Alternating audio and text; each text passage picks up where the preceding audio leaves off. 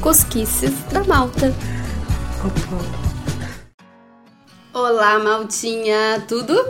Rezaram muito para Santo Antônio? Ou para São João? Ou São Pedro? Nem pensei nisso. Bom, eu sei que no Brasil o ano letivo tá terminando e vocês querem mais é férias. Mas hoje eu vou falar um pouquinho sobre alguns rituais acadêmicos de Portugal. Tem umas coisas bem peculiares, então fica aqui para saber mais. Eu sou a Melina e esse é mais um episódio do Cusquices da Malta.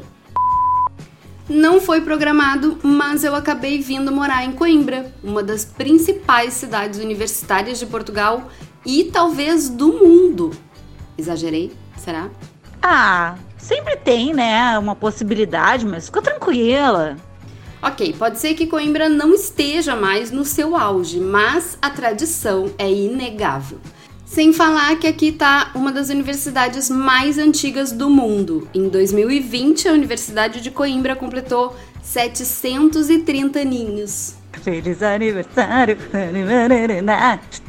Parabéns a você! E foi cá em Coimbra que os rituais acadêmicos começaram a me chamar a atenção.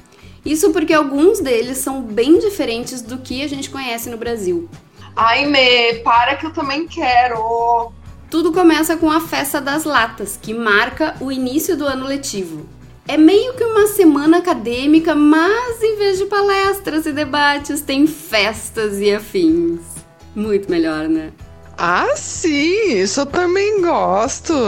A latada, que só é chamada assim em Coimbra, é a recepção aos caloiros. Pois é, aqui em Portugal tem muitas palavras que mudam o pelo i, como caloiro e loiça, por exemplo.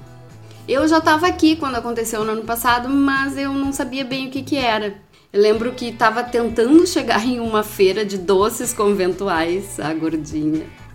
E não consegui porque o GPS só me mandava por ruas bloqueadas. Só depois disso é que eu fui entender bem o que, que se passava ali. Era o cortejo, que marca o último dia da latada, onde os caloiros saem para desfilar com roupas criadas pelos veteranos e latas amarradas nos pés. que inferno! Tudo termina com o batizado dos novatos no maravilhoso Rio Mondego. Preciso dizer que tudo isso é regado a muito álcool? Não, né? Arriscado, né? Mas não pensem que os caloiros sofrem só uma semana. O que a gente conhece como trote no Brasil, aqui é a praxe. E os eventos praxistas podem durar um ano. Eu tô rindo de nervosa. Na real, a praxe é bem mais do que atividades e desafios. Por aqui existe um tipo de código de conduta estudantil, e isso é ensinado para os caloiros durante o período da praxe. Mas não é um código de conduta legalizado, tá? É uma coisa elaborada pelos próprios alunos e cada universidade tem o seu, e não necessariamente são regidos por normas muito corretas. Nossa, eu ia estar muito apavorado. Apesar de ter uma proposta legal de integrar os caloiros com os veteranos, a praxe é uma grande polêmica em Portugal, principalmente por causa dos espíritos de porco que não sabem brincar. Entre um trote e outro, tem quem abusa desse pseudo-poder e promove humilhação e violência. A lista de denúncia é repugnante. A mais grave provavelmente foi em dezembro de 2013, quando seis estudantes morreram afogados no mar em Sesimbra. Particularmente, eu não vejo graça em nada que envolva humilhação e violência. Sabe aquelas pegadinhas do SBT? Ai, eu odeio, gente, odeio, odeio aquele Volanda. Sério. Ah, que ódio. E também acho que é bem possível fazer trote sem envolver esse tipo de coisa junta ali uns quatro neurônios que já dá uma coisa boa. Vão por mim. Continuando nos rituais acadêmicos portugueses, se fazem festa para começar o ano, imaginem para terminar. Ai, que delícia!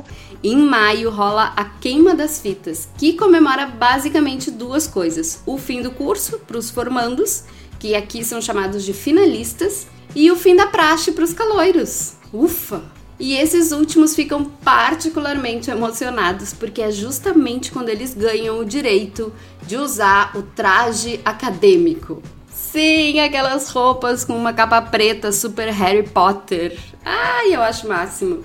Aliás, não é novidade para ninguém que a Universidade de Coimbra foi uma das inspirações para J.K. Rowling. Vocês sabem disso, né? Não é nada incomum ver estudantes com esses trajes pela cidade a qualquer hora do dia. É muito legal. Acho que eu teria adorado me exibir num traje acadêmico. Tipo, socorro. Mas esse é só um detalhe da queima das fitas. Aqui a festa também dura uma semana e tem diversos eventos. Alguns são abertos ao público, como a Serenata Monumental, que é lindíssima, e outros são fechados para os estudantes, como o baile de gala. Na queima também tem cortejo, na rua como na latada. E aí, nesse caso, tem carros decorados com flores de papel e os finalistas vão em cima desses carros. É quase um carnaval de bairro, assim. Também amo. O cortejo é um desses eventos abertos ao público e os pais dos formandos assistem o desfile cheios de orgulho, mesmo sabendo que os filhos encheram a cara o dia todo. Bom, quem não, né? E eu sei que vocês já estão aí com o comichão querendo saber que raio de nome é queima das fitas. Se não estão, azar, vou contar do mesmo jeito. A tradição é antiga e teve seus primeiros esboços lá em 1899 um grupo de estudantes de direito amarrou os livros e cadernos com uma fita vermelha, que é a cor do curso, para todo mundo saber que eles eram finalistas. Quando acabou o ano, queimaram essas fitas e deram origem ao ritual. Ao longo do tempo, outros eventos foram associados, mas o nome acabou ficando. E só por curiosidade, apesar de queima das fitas ser o mais comum, alguns lugares têm nomes diferentes. É o caso do enterro na Universidade de Aveiro, Enterro da Gata na Universidade do Minho e da Bênção das Pastas no Algarve. Em maio desse ano, quando a queima de 2020 foi cancelada, eu escrevi um artigo lá no meu blog falando sobre isso. Então termina de ouvir esse episódio e acessa andacá.me para ver fotos e vídeos das últimas edições. Para finalizar, duas curiosidades bacanas da vida acadêmica portuguesa. A primeira são as tunas acadêmicas. Tuna é um grupo musical que usa basicamente vozes e instrumentos de cordas. Também é conhecida como estudantina, mas tuna é mais comum. Não chamem de coral, pelo amor de Deus, eles odeiam e surtam. É tuna, é outra coisa. Exatamente. Bom, essa tradição aqui também é centenária. Praticamente toda universidade tem e algumas até têm várias de diferentes cursos. Elas se apresentam em diversos eventos e as músicas variam desde mais populares até de própria autoria, exaltando os acontecimentos da vida acadêmica. Eu não tinha ideia de nada disso. Tem até concurso de tuna, acreditam? Tá aqui na minha listinha de coisas a fazer em Portugal. Assistir um concurso de tunas. Eu me agarro nessa esperança. Por último, uma coisa que não é particularmente portuguesa, mas sim europeia, é o programa de intercâmbio Erasmus, que leva estudantes para estudar em diferentes países. O nome é uma homenagem ao teólogo e filósofo humanista Erasmo de Roterdão, e o programa contempla não só alunos, mas professores também. Bacana, né?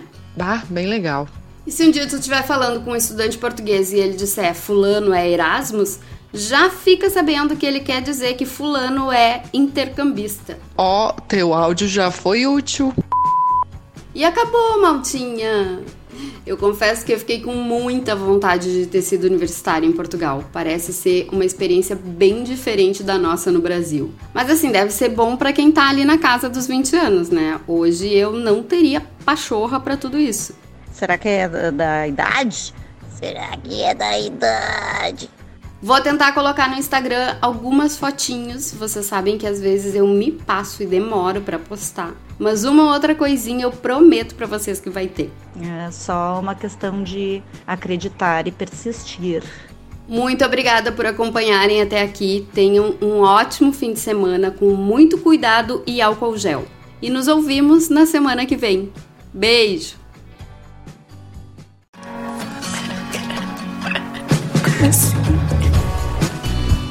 Cosquices da Malta. Opa.